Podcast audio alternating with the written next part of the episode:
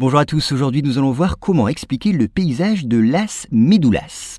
Alors situé dans la province de Léon en Espagne, le relief de Las Médulas, inscrit au patrimoine mondial de l'UNESCO, offre aux visiteurs un paysage dont l'aspect particulier est lié à l'utilisation qui en fut faite dans l'Antiquité. Alors d'abord ce qui frappe d'emblée le regard dans le panorama offert par Las Médulas, c'est le vert profond des châtaigniers et des chênes qui tranchent avec l'ocre des rochers.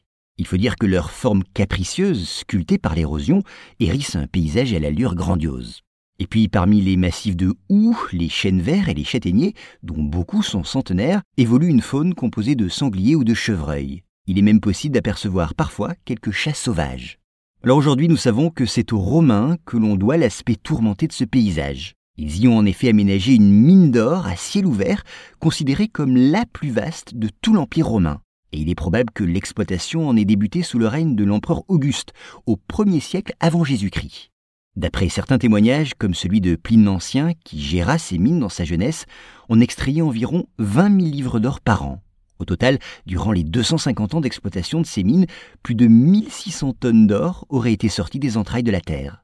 Et puis 10 à 20 000 ouvriers auraient ainsi remué et déplacé des tonnes de terre, creusant ainsi peu à peu le paysage pour lui donner son aspect actuel. Soulignons ici que le système d'exploitation utilisé était fondé sur la technique dite de la ruina montium, mise au point par les Romains. Il s'agissait, au moyen d'un système hydraulique, de canaliser l'eau des nombreux ruisseaux qui couraient dans la montagne voisine. Ils étaient en partie alimentés par la neige qui, en hiver, s'accumulait au sommet du mont Téléno, culminant à 2000 mètres. Ensuite, eh bien, cette eau était stockée dans de vastes réservoirs situés sur les pentes, dans la partie supérieure de la mine, et sa force propre fractionnait les roches et entraînait les terres orifères jusqu'au lavoir où les pépites d'or étaient prélevées.